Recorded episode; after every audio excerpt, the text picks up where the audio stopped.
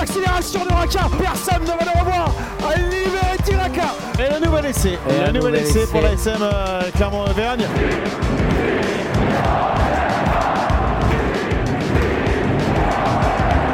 Salut à tous et bienvenue euh, dans l'épisode 25 du podcast euh, ici à Montferrand, le podcast qui s'intéresse à l'actualité de l'ASM pour m'accompagner aujourd'hui. Trois stars du euh, rugby euh, auvergnat, Valérie Lefort, Jean-François Nouniez et Fred Vernat. Bonjour messieurs. Bonjour. Salut Manu. Bonjour Manu, Euh, du rugby, non, peut-être de la, à la rigueur Mais de la du rugby presse, aussi. mais Du rugby aussi. Et encore. Euh, encore. Nous allons débattre aujourd'hui autour de cette question. L'ASM joue-t-elle sa saison de top 14 lors des trois prochains matchs euh, qui arrivent, notamment euh, le déplacement à Pau euh, samedi prochain Messieurs, un rapide euh, tour de table Oui Non? Valérie? Oui, oui, mais pas seulement. Jeff? Euh, carrément oui. et Fred? Euh, plutôt non. Bon. Euh, Ah, va y avoir débat alors. On va débattre. Euh, avant toute chose, on va découvrir ensemble le calendrier de l'ASM lors des trois prochaines euh, journées. Vous le découvrez euh, à l'écran, préparé par, par Julien Velay. Donc l'ASM qui se déplace à Pau ce samedi, match à 18h, qui enchaînera la semaine prochaine avec la réception de Bordeaux-Bègle, match à 20h45 au Michelin. Et enfin, troisième match de ce bloc, ce sera à Agen ASM le samedi 29 février à 18h. Messieurs, quand on regarde le calendrier, comme ça sur le papier, il paraît plutôt euh, abordable pour les Clermontois. Bah, il faut 12 points minimum, c'est clair. Il faut qu'il gagne les deux matchs à- d'abord à Pau euh, samedi, ensuite euh, la réception de Bordeaux, je veux croire qu'elle devrait plutôt bien se passer parce que Bordeaux est quand même pas en, en mauvaise posture. Donc en y mettant un peu de niaque, un peu d'envie, ça devrait, ça devrait passer. Et puis après, il faut les gagner à Agen aussi, voilà, il n'y a pas le choix. Tu parles de, de 12 points, Fred? Ça a l'air. euh, Minimum, minimum. Je suis un peu, oui, dubitatif parce que bah, tu, tu- tu l'as très bien dit, tu as dit sur le papier. Alors, le papier, euh, cette année en top 14, justement, euh, c'est c'est difficile de faire des pronostics et de se projeter au-delà du, au du prochain match. Hein. Euh, euh, Pau est dans une situation difficile et, et quasiment dans l'obligation, euh, la section dans l'obligation de gagner à, à domicile, donc ça va pas être simple. Euh, Agen, évidemment. Bon, l'UBB, euh, euh, peut-être que finalement, paradoxalement, le match le plus abordable des trois sera la, réception de, l'UBB. Euh, moi, ce qui m'embête, c'est de résumer, euh, par rapport à ta question, c'est de résumer le, euh, ces, ces 12 matchs. C'est quasiment euh, une, une phase, une phase retour entière à, à trois seuls matchs. On est sur un marathon qui va se jouer. Euh, qui va se jouer jusqu'au bout, certainement. Alors évidemment, ces trois matchs sont importants, mais c'est pas ces trois matchs qui vont conditionner le reste. Je te disais, donc euh, ils sont très importants, mais il faudra, faudra faire un service après-vente aussi derrière, parce que les réceptions de Toulouse ou d'autres vont être compliquées bah, aussi. c'est pas effectivement parce que Voilà. l'ASM gagnera ces, to- ces trois matchs que la place euh, dans Euh, le voilà. top 6 Euh, sera assurée la fin par rapport saison. à ce que disait Valérie, tu disais 12 points. Je- honnêtement, je pense qu'avec euh, euh, une défaite dans ces, dans ces trois matchs, pas sûr que l'ASM soit, euh, soit éliminé euh, de la course euh, premières Moi, places. je pense hein, que tu dois les gagner. Déjà, tu as, un Non, match. c'est souhaitable, T'as un match de début déjà à la maison, puis bon, ne serait-ce que symboliquement, tu as tout ton monde, les, jou- les joueurs sont pas intégrés au tournoi. Tu On en parlera tout- tout à l'heure, effectivement, Tu as, du- tu- tu as tout le monde, tu vas jouer à Pau qui est venu te faire la peau, c'est le cas de le dire ici. Donc tu dois. Tu dois Ce- ce- tu ce dois match rendre la pèse monnaie de la- lourd, d'ailleurs. mot, ton sentiment, t'as pas entendu encore? Oui, euh, moi j'ai dit que c'est carrément décisif, même tout simplement, parce que sur cette période de trois matchs, alors certes, il n'y a que 5 points d'écart, je crois, entre le, le, le quatrième et le, et le septième, c'est ça On va hein voir le On voir classement, le classement. Dans, dans quelques C'est très serré, hein. une victoire bonifiée, une défaite à zéro point, et, et- et ça peut switcher. Là-dessus, je suis tout Mais à tu fait, dois pas oublier. j'en que- suis tout à fait conscient. Mais euh, sur ces trois matchs, tu joues quoi Tu joues deux équipes en galère et tu reçois Une équipe capable une, une équipe de venir chercher des points ici. qui sera privée de ses internationaux. En plus. On en revient au débat de la semaine dernière. Donc c'est pas une mauvaise chose, fran- franchement, que la SN n'en ait pas autant que ça en équipe de France. Donc si sur cette période-là, tu prends pas, Valérie parle de trois victoires, je vais même pousser le bouchon un tout petit peu plus loin. Moi je vais dire trois victoires, dont au moins minimum une bonifiée. Oh, Tout vous- simplement. Vous êtes gourmand. première. Non, gourmand, non, c'est- non, c'est pas être gourmand, gourmand. Si tu ne fais pas le plein de, le plein de points face à sûr, ces équipes-là, tu vas le faire contre Toulouse, Ouais. contre La Rochelle. À la limite à la maison, Contre- tu vas à La Rochelle et à Montpellier. Donc si tu Contre Montpellier, points là, On sait pas, Je- on sait pas où seront C'est ces équipes à compliqué, ce compliqué, Je vous coupe une seconde, C'est messieurs. quand même plus abordable de faire le plein de points face à Agen, Pau à l'extérieur et à l'UBB à domicile que de voir aller le faire le point à l'extérieur quand, on- quand il faudra aller ferrailler chez des gros En- En, morceaux. tout cas, ce qui serait bien, c'est de prendre au moins, le, au moins des bonus de temps en temps, hein, que ce soit à domicile ou à l'extérieur. ça euh, mais une des- victoire à l'extérieur. Oui, on rappelle que la SM n'en a jamais pris. Mais, euh, on s'intéresse au classement euh, tout de suite euh, que vous a préparé également euh, Julien Velay. On retrouve donc euh, les deux premières places avec deux équipes qui sont quand même très loin. C'est Lyon avec 49 points, suivi de Bordeaux-Bègles justement euh, qui se rendra au Michelin euh, le 20 2 février prochain, deuxième avec 47 points. Et après, on vous a mis le classement euh, à partir du troisième, euh, La Rochelle 37 points, le Racing même nombre, même nombre de points 37. Euh, ensuite, on retrouve Toulon à la cinquième place avec 36 points, devant Toulouse 34 points. Voilà pour le top 6. Et Clermont arrive en septième position avec 32 points, égalité de points avec le huitième Montpellier. Voilà pourquoi février, ça ne devrait pas être l'hiver meurtrier, sinon je pense que ça va être compliqué. Alors, on a évoqué tout à l'heure le calendrier des Clermontois. On a dit il y aura ces deux déplacements à Pau et à Agen et cette réception de l'UBB. On va s'intéresser aux concurrents directs aujourd'hui pour les Clermontois, à savoir La Rochelle, le Racing, Toulon, Toulouse et Montpellier. Je vais vous donner, euh, on va euh, prendre deux petites secondes pour, pour euh, vous présenter ce qui attend ces clubs lors des, lors des trois prochaines journées. Commençons par La Rochelle. La Rochelle qui va se déplacer ce week-end au Stade français, qui accueillera Toulon et qui se déplacera au Racing des confrontations directes là pour les Rochelais. Compliqué. Ça c'est pour La Rochelle. C'est le bon moment donc, de faire des points du côté de l'ASM pour, euh, pour repasser devant. Le Racing 92 qui a aussi des confrontations directes. Racing Toulouse ce week-end, Lyon Racing ce sera lors de la prochaine journée. Et le Racing La Rochelle, qu'on a déjà évoqué il y a quelques, quelques petites secondes. Pour Toulon, réception de Brive ce week-end. Il y aura un déplacement à La Rochelle et enfin la réception du Stade français. Toulon, un calendrier, c'est peut-être parmi, on le verra parmi les équipes de tête, le calendrier le plus favorable avec la réception de deux équipes sur euh, le papier, encore une sur le papier encore une fois, et ce déplacement à La Rochelle. Toulouse, qui va se déplacer au Racing, qui recevra Montpellier et qui va se rendre à Bayonne lors de la 17e journée. Et enfin, pour terminer, Montpellier, qui accueillera Bayonne, qui va se déplacer à Toulouse et qui se déplacera à Pau pas mal de confrontations directes. On, l'a dit, c'est le moment justement, ben, euh, avec une bonne série, euh, clairement, on pourrait s'installer dans les quatre durablement, euh, au moins dans le top 6. Non, mais si tu le fais pas là, je pense qu'après, ça va être compliqué. Donc c'est le moment de prendre des points et tu dois, tu dois absolument les gagner, je répète, à Pau et à Agen. Ce qui est un peu particulier, je pense que ça va beaucoup changer. Euh, on le voit par rapport au temps de passage des deux dernières saisons notamment, parce que si je dis pas de bêtises, le, euh, la sixième place s'était jouée à 69-70 points à peu près euh, les, deux dernières saisons. Donc si on part de ce principe-là, après d'une saison à une autre, c'est très difficile de, de, de, faire, de faire des parallèles.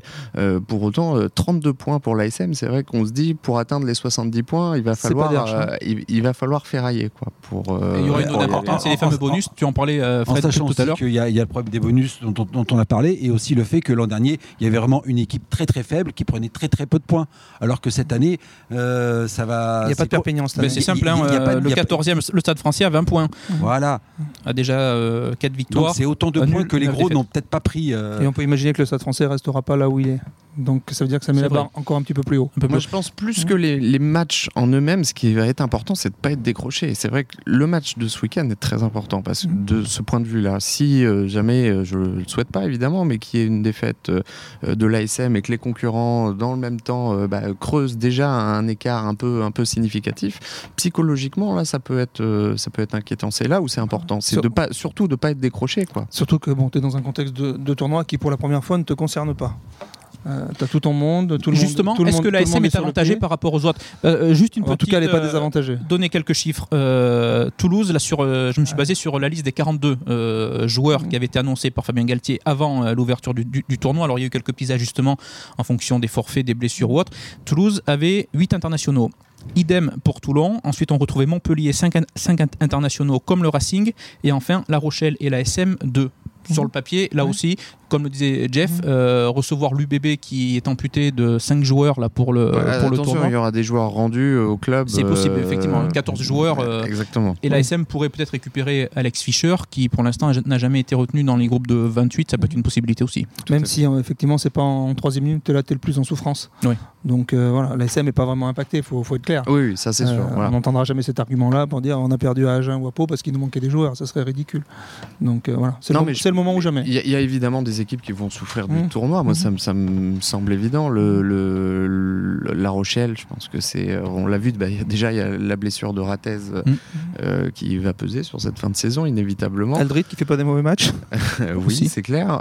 il n'est pas prêt de rentrer en club, lui, c'est sûr. Hein. Parce qu'il y, y, a le fait qu'il soit, ne soit pas rendu au club, mais il y a surtout le fait qu'ils vont arriver sans doute rincés après cette période internationale. Dans quel état va revenir à Aldrit qui, fait, qui nous sort des matchs absolument incroyables, mais peut-être être sur les rotules, capot ouvert, au moment de revenir avec le Stade Rocher. Et les Toulousains, dans quel état, les Toulousains vont rentrer aussi c'est super parce que c'est exactement les arguments que je sentais la semaine dernière euh, par rapport au débat. Est-ce que c'est bien pour la SF de ne pas avoir internationaux et, et, on, et on parle pas de ceux qui pourraient être suspendus dans le tournoi et pas jouer avec leur club à leur retour. Non, mais c'est la fenêtre de tir idéale pour la SM c'est le moment idoine. Euh, ses concurrents directs vont s'entre-déchirer.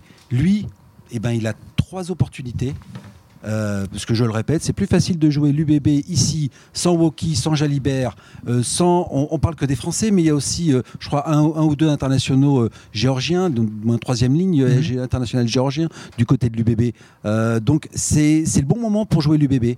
Si tu leur fais la guerre ici, comme avec l'esprit que tu as en Coupe d'Europe, ça doit passer. Oui, ça devrait passer. et attention au match du Racing aussi, qui, arrive un peu, pas, un, peu trop dans les têtes, j'allais dire, de, manière, de manière précoce. On, y reviendra dans quelques petites secondes justement. Euh, on parlait euh, des confrontations directes pour les adversaires de l'ASM, pour les concurrents directs. Ça viendra pour clairement sur euh, la fin de cette phase retour, puisqu'il y aura euh, les réceptions de Toulon lors de la 18e journée, du Racing lors de la 23e journée et de Toulouse pour finir la phase régulière du championnat. Il y aura deux déplacements à Montpellier et à La Rochelle, euh, des matchs effectivement qui euh, pèseront cher là pour les Clermontois. Dernière question sur ce débat, on l'a vu tout à l'heure, la SM est, actuellement 7e, il reste 12, 12 journées de championnat. Combien de victoires faudrait-il aux Clermontois là, pour accrocher une place dans le top 6 selon vous? Bah, Si t'en fais que 5 et que les autres en font que 3, tu vas passer, donc c'est difficile à dire. voilà mais bon, il faut qu'ils fassent le plein à domicile, absolument, qu'ils remportent tous leurs matchs ici, et qu'il il faut qu'ils en gagnent au moins deux, euh, deux à l'extérieur, puis après prendre des bonus. Les deux, de toute façon, ils sont identifiés. Les deux, deux plus importantes, c'est les deux qui viennent, hein, c'est clair. Pour après, euh, voilà. Après, euh, ben, ce serait bien d'aller à La Rochelle la dernière journée avec 6 points d'avance. Hein. Ça serait mieux. Voilà, après, je, pense vraiment plus, plus plus que le nombre de victoires, je pense que Fred parlait de points tout à l'heure. Alors, pas 69 ou 70, hein, je pense. La, limite sera, sera, nettement inférieure. C'est déjà arrivé, Mais je, je, pense qu'une barrière à 62, 63 points mmh. peut permettre d'être dans, dans, le bon wagon. Donc, ce qui veut dire quasiment doubler le quota actuel. Quoi. Ils sont à 32, passer à 62, c'est 32 plus en 12 journées. Avec un programme bon, pas facile certes, hein, mais. Euh, je me dis que c'est pour ça que c'est le bon moment de passer la, de, de, de, de passer la surmultiplier et d'engranger au maximum parce que, comme disait Valérie, oui, faut pas faut pas se déplacer à La Rochelle pour la 26e journée avec seulement 4 points d'avance. Je suis assez d'accord avec Jeff. Je pense que 32, 33, 34 points, c'est à peu près ce qu'il ce qu'il faut à l'ASM pour se qualifier. Euh, il n'y a qu'à faire le calcul sur les 12 derniers matchs. En, gros, 8 victoires sans bonus et on n'est pas loin de la vérité. Faut tout gagner à la maison. Tout gagner à la maison et, on gagner. Hein. voilà. Mais si on pouvait gratter quelques mhm. petits points par-ci par-là, effectivement, ça serait souhaitable s'il pouvait. On l'a compris. En tout cas, les trois matchs qui viennent vont, seront euh, déterminant pour les, pour les Clermontois. Passons euh, maintenant euh, dans ce podcast ici à Montferrand à l'information de la semaine. Alors ça a agité la planète rugby vendredi dernier avec ce communiqué tombé sur nos boîtes mail en début d'après-midi, ce communiqué de l'EPCR qui indiquait bah, que le club des Saracens, toujours le même, aurait-on envie de dire, était convoqué depuis le début, était convoqué devant une, une commission indépendante vendredi soir pour avoir fait jouer un joueur euh, qui n'aurait pas dû jouer, qui était euh, inéligible, euh, face au Racing lors de la dernière journée du championnat. Alors, il y avait. Le, joueur était éligible, hein, mais c'était son, son contrat, son, permis de travail. Son permis de travail était périmé de 24 heures. Effectivement, il s'arrêtait la veille. Donc, il y avait plusieurs sanctions possibles pour les Saracens. Tu as eu l'un des responsables de l'EPCR l'après-midi. On aurait pu évoquer une exclusion, enfin, les Saracens risquaient une, élimination sur tapis vert. Euh, ce qui aurait pu bouleverser l'ordre des mmh. matchs. Or, ce qui a euh, rendu des fou pas mal de supporters, puisqu'on évoquait mmh. un possible déplacement de l'ASM du côté de Toulouse. Finalement, ah les Saracens mmh. sont écopés d'une amende de 50 000 euros euh, avec 25 000 euros avec sursis. Et donc l'ordre des matchs ne change pas et l'ASM recevra le Racing. Un petit mot sur ils ont, je, pense malgré tout ils ont eu peur du, du tintamarre et du ridicule de la situation. ce qu'on disait tout à l'heure, si on n'imagine pas en Ligue des Champions en football, le Benfica qui va jouer au Bayern de Munich et que huit jours après on lui dit finalement il va aller à Saint-Pétersbourg ou à Chelsea. Donc c'était pas possible de faire ça. Je pense que ça les a titillés quand même parce que c'était quand même l'occasion idéale de les mettre dehors. Bien sûr. Une bonne fois pour toutes. C'est ce qui change tout dans cette affaire, qui n'est pas, pas l'affaire du siècle quand même, mais c'est le nom, le nom du club concerné. Je, suis d'accord avec la première, euh, avec la fin de, ton analyse, mais pas avec le début. Je vais m'expliquer après. Et ils sont pas allés jusqu'au bout des choses alors qu'en 2012, si je dis pas de bêtises, Grenoble euh, contre un club anglais avait eu la même, Le la London même Welsh. chose. Voilà, avait fait jouer, avait fait jouer un joueur et ça s'était terminé par 0 points, victoire de l'équipe adverse 5 points. Et donc s'ils avaient appliqué le même barème, euh, mais visiblement en, 5, en 8 ans les choses ont changé. C'est pas Donc, ça. moi, ce que appliqué je le même comprends pas, barème, c'est eh ben, donc, le pourquoi un mois après? récupérer. Pourquoi un mois après? Bah, Pourquoi se réveiller un mois après? parce que c'est sorti après. oui, mais, mais à partir du moment où les résultats sont entérinés, c'est on, le sait bien, c'était impossible. Et d'ailleurs, euh, on sait de sources sûres qu'à l'ASM, ils n'ont pas bougé une oreille, hein, malgré la, la- la folle journée que nous on a pu vivre euh, ici. Ils n'ont pas bougé une oreille. Ils étaient persuadés que le, le- le- le calendrier ne changerait pas, que l'ASM euh, recevrait bien le, Racing en quart de finale. Il n'y avait Euh, pas de doute là-dessus. Mm. J'étais exactement sur la même longueur d'onde. Et je vais vous dire pourquoi je n'ai pas cru un seul instant à une exclusion de- des Saracens de, de la compétition. Euh, en effet, comme tu disais Valérie, le PCR n'attend que ça pour les mettre dehors. Ils attendent la moindre occasion. la- Dès qu'ils seront en dehors des clous, ils les mettront dehors. Mais dès qu'ils seront en dehors des clous et que ça sera le PCR elle-même qui, leur- qui aura trouvé leur faute. Alors que là, c'est les Saracens eux-mêmes qui ont annoncé excusez-nous, on n'a pas fait attention, mais ce joueur-là ne pouvait pas jouer. Et on, si l'a fait, drape là-dedans, et je on suis pas l'avait sûr. et on l'a fait jouer alors qu'on alors on plaide, on plaide l'erreur de bonne foi. C'est ça. Et c'est ça, c'est pour ça que le pour le coup, PCR semble plutôt vrai? et c'est pour ça que il y le PCR une de les de choses. La pas mis- question qu'on peut se poser, c'est Saracens dehors. Mm. Et si c'est le PCR qui avait trouvé cette faute, là, il serait pas gêné, il les aurait giclés. Mm. comme euh, le disait Fred, pourquoi les Saracens, un mois après, ont sollicité eux-mêmes en plus euh, le PCR Parce que visiblement le Racing 92 s'en était pas rendu compte. Personne. Et après, euh, C'est- le Parce que les le Anglais timing, lavent c'est plus le- blanc que blanc, C'est le, le timing qui est gênant parce que imaginez la même situation le lundi qui suit euh, cette dernière journée de, de Champions Cup. Je suis pas sûr que la décision soit, soit la même. Non, non, sûrement. Ouais, sûrement. parce que les places n'avaient Ouais. pas été mises en vente Ouais. hein, pour, les, pour, pour les supporters pour ce fameux quart de finale ASM Racing, on le rappelle, qui se déroulera le samedi 4 avril à 16h15 au stade Michelin. Mais par contre, tout ce qu'il y a autour pour, pour les partenaires, pour les, on, euh, on sent bien euh, le- la, la gêne que suscite, euh, ouais. que, su- Ouais. que suscite le, Et le- encore ce fois, club encore engagé en Coupe d'Europe et euh, que moi je mettrais quasiment comme favori la victoire Ah. finale en Champions Cup. Ah, Euh, les- ils- ils, ils ont plus que ça à jouer. ils ont, il leur reste trois matchs. Incroyable, on Mm. peut le dire. hein, et je veux dire, il y a Enfin pas- bon, il y ils ont des joueurs en équipe d'Angleterre quand même aussi. hein. Donc, Peut-être euh, que le tournoi va peser, Bon. effectivement, mais Bon, Vinipola sera on peut, on, peut, on peut les mettre favoris de cette Ouais, je pense que c'est la seule équipe au- aujourd'hui qui est, qui est capable d'aller gagner au Au Leinster, Leinster. À Dublin, euh, à la Viva. Voilà. Euh, Oui. Après, il faudra qu'ils soient forts ce jour-là, parce que je pense qu'il n'y aura pas que les vents qui vont être contraires. Donc euh, voilà, je pense que ça va être difficile pour eux. Mais bon, je pense que tous les supporters de l'ASM seront derrière, pour le coup, derrière les Saracens, parce que ça leur permettrait, en cas de victoire contre le Racing, de jouer la demi-finale en France et donc a priori à Saint-Etienne, Mm. plutôt que d'aller se coltiner un déplacement qui serait quand même très difficile à, À la. Viva. À la Viva. Donc euh, voilà, je pense que. Et puis bon, ce serait l'occasion peut-être d'une vraie revanche, de, de, de laver tout ça, d'effacer 2017. Voilà. L'histoire peut être belle aussi. Hein. On verra. En tout cas, on, Après, on suivra euh, ça dans. petit des Saracens qui viennent de gagner euh, chez le Leinster à la Viva, bon courage. On suivra ça dans les euh, semaines qui viennent. Avant de passer euh, au quiz dans euh, ce podcast euh, ici à Montferrand, on va s'intéresser au top et au flop. Euh, messieurs, qu'avez-vous retenu de ce week-end euh, rugbystique? Valérie, ton top bah, finalement, je vais dire l'équipe de France. Alors pas sur sa prestation d'hier face à l'Italie évidemment, mais bon quand on ouvre le journal et qu'on voit après deux journées euh, premier France, euh, je crois il y a très longtemps qu'on n'avait pas vu ça. Ça remonte, à, je crois, au début de la décennie hein, précédente. Donc euh, voilà, ça fait du bien, c'est rafraîchissant. Euh, bon, maintenant on va voir ce qu'ils ont dans le ventre au Pays de Galles. Le prochain match, ça va être intéressant. Le Et test puis ben, peut-être que après la victoire va jouer à taille taille avec l'Irlande aussi. Euh, ça peut être- Non mais voilà, regardez juste le calendrier, le classement après deux journées et voir premier France 9 points sur 10. Euh, je crois que ça remonte à très longtemps et ça fait un peu de bien quoi. Jeff, On ton. arrête, on arrête le tournoi là. Ouais, d'ailleurs. faudrait l'arrêter. ouais. On l'arrête là, Ouais. voilà. Ouais. On arrête le. Non, je l'ai- Euh, mon top, euh, j'ai hésité, mais je ne vais pas réinventer le fil à couper le beurre. Euh, je vais reprendre le même que la semaine dernière parce que je l'avais trouvé excellent contre les Anglais. Et il a été l'un des rares à être au même, niveau. niveau. de performance hier.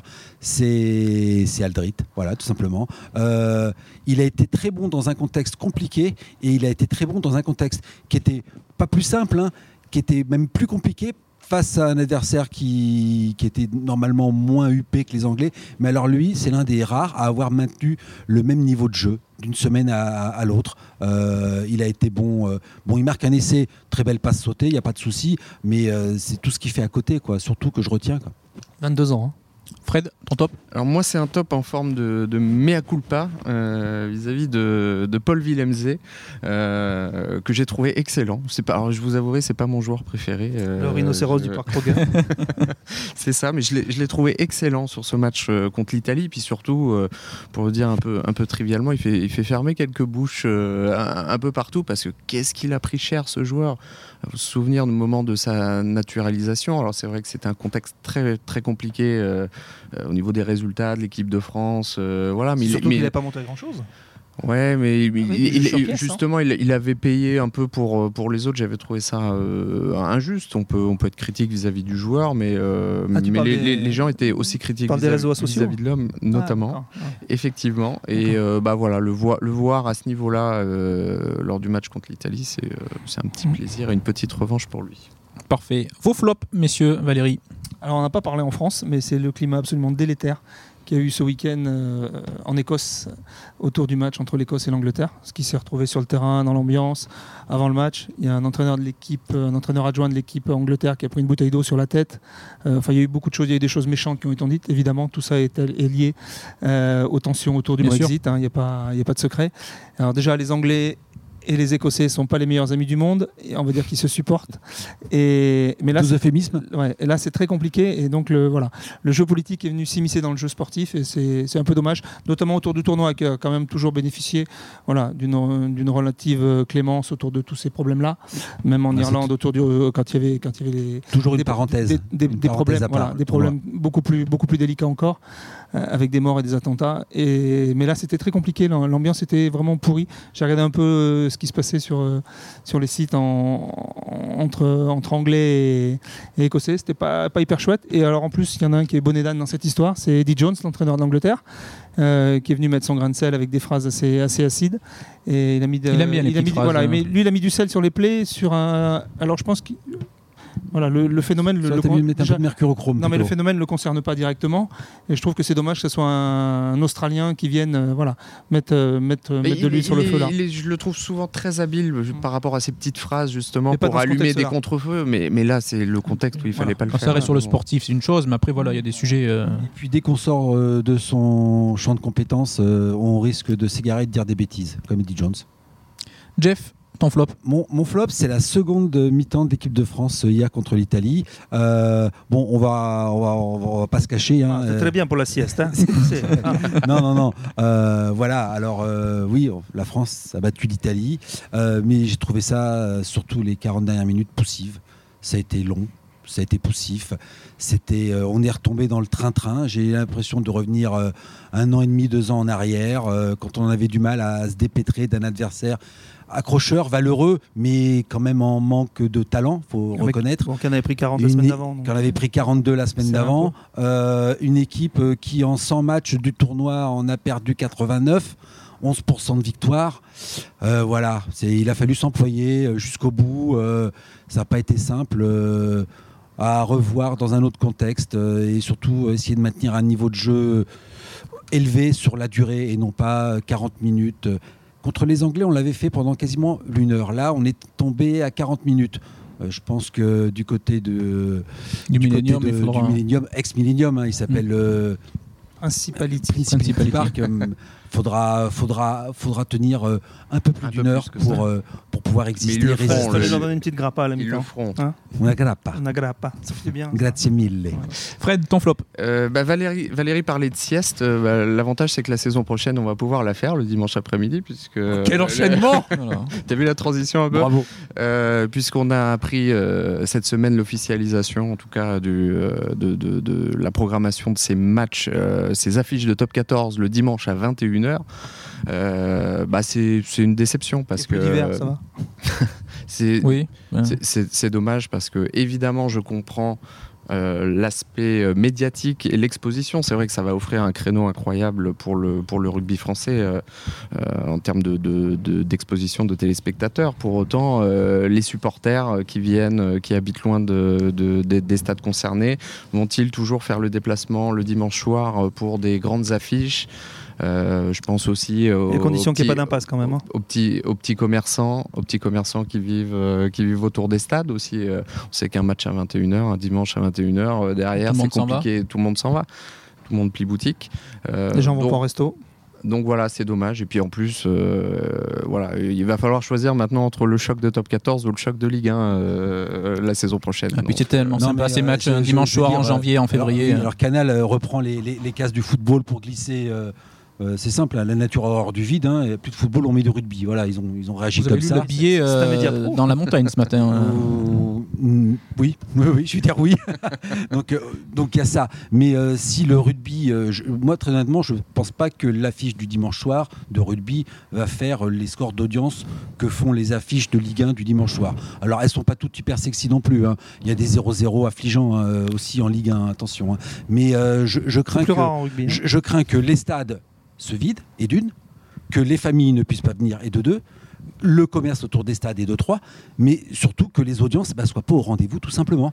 Parce que je suis désolé, il y aura toujours le film, de, le film sur TF1, et si les gens qui aimaient regarder le foot, c'est pas autant des gens qui vont aimer regarder le rugby. Toi, Voilà. entre la grande vadrouille et le, le top 14, t'as fait ton Oh choix. bah écoute, euh, je- je- on va demander à Arnaud Clerc, le sien alors. Dimanche, euh, jour du payeur, comme euh, titré euh, Fred ce matin. Euh, messieurs, c'est l'heure euh, du quiz. Il va falloir trouver des joueurs. Euh, je vais vous donner le parcours de ces joueurs. Alors, ce sont des rugbymen passés par Pau et qui ont joué en équipe de France. Passés par Pau, le Stade français, Toulouse, l'UBB, Lyon et Oyonnax. Il joue quel poste? Ouvreur. Ouais. Vas-y, répète. Pau, Stade français, Stade français, Toulouse, Boxis. Toulouse. Ouais. Lionel Boxis. Oh là là, oui, exact. Joueur passé par Pau, par Toulouse. Il est revenu à Pau. Il a ensuite pris la direction de Grenoble, de Montpellier et il a terminé à Pau. Il est aujourd'hui entraîneur. Manca Non. Euh... Ouvreur. Ouvreur, euh, oui. Attends, Redis-moi les. les- Ah, c'est- les- allez. Pau, Eh, non, Toulouse, oh, oh, Pau, euh, Julien Velay, Grenoble, quoi quoi Montpellier et Pau.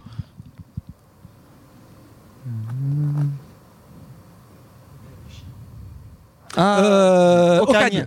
Ocagne. Ok. Je- Je l'ai. Je l'ai avant. Ah, non, non, Je non. sais pas, faut demander euh, à l'arbitre là. Julien confirmera. Égalité. Bon. On va changer parce que vous n'êtes pas euh, bien brillant. On va passer au, au juste prix. C'est facile quand on a la réponse sous le nez. Au juste prix. euh, donc l'ASM, on l'a dit, va aller défier Pau, va recevoir Bordeaux-Bègle et va aller défier Agen lors des trois prochaines journées. Depuis 2001, combien de fois l'ASM a gagné à Pau? Trois fois. Non. Plus Plus. 5 fois. 6 fois. Non. 5. Non. 4 alors. 4 fois. Combien de fois l'ASM a battu Bordeaux-Bègle au Michelin depuis 2000 ans euh, Toutes Beaucoup. compétitions confondues ou seulement en top 14 En championnat. Tout le temps, sauf il y, a eu un nul et une défaite. Euh, 7 fois. Euh, plus que ça depuis 2001. C'est ça, c'est en championnat ou est-ce que. Ah, championnat ah, seulement. Donc il y a une période où ils n'étaient pas là. 7 fois, allez. Non, non plus, 10. Non. Plus 8. Moins. Enfin, plus que 8. 9. 9. 9 voilà. Ah. Maintenant, messieurs, donc la SM va jouer à Pau samedi. Pau qui s'était imposé 37 à 28 au match aller au Michelin. Vous allez me citer à tour de rôle ah. les 23 Palois qui étaient présents sur la feuille de match ce jour-là. Oh Astoy. Oui, Jeff. Astoy, c'est bon. Euh, oh là là. Euh... Oh là là. Taylor. Pas riche. Non, non, attends, il n'était pas, il Ah, était pas c'est Taylor. Il était blessé. Taylor, c'est pas bon.